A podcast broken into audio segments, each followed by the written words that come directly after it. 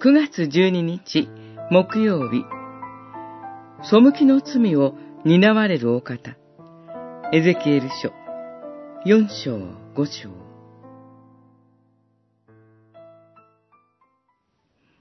左脇を下にして横たわり、イスラエルの家の罪を追いなさい。あなたは横たわっている日の数だけ、彼らの罪を追わなければならない。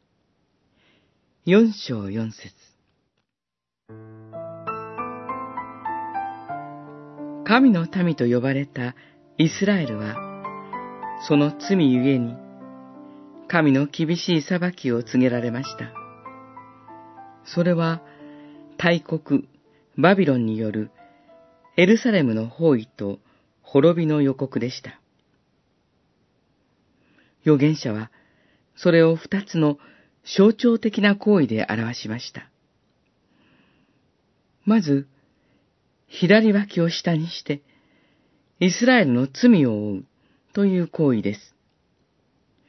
背きの罪ゆえに、裁きの言葉が告げられることは正しいことです。預言者は、その役割のうちに、民の罪を自分の身に負うということを含みます。神はエゼキエルに、イスラエルの家の罪を負いなさい、とお命じになったのです。次に、髪の毛と髭を剃り落とし、その三分の一を火で燃やし、三分の一は剣で打ち、残りの三分の一は風に乗せて散らすという行為です。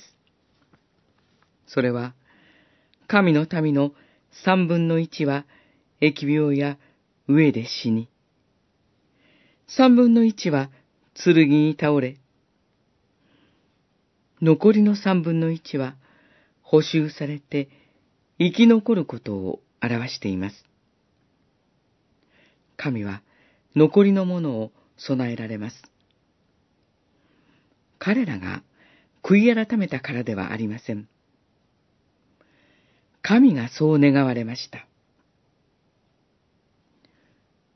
イエス・キリストこそ、神への背きに生きる私たちの罪を十字架で担って、贖いとなってくださった救い主です。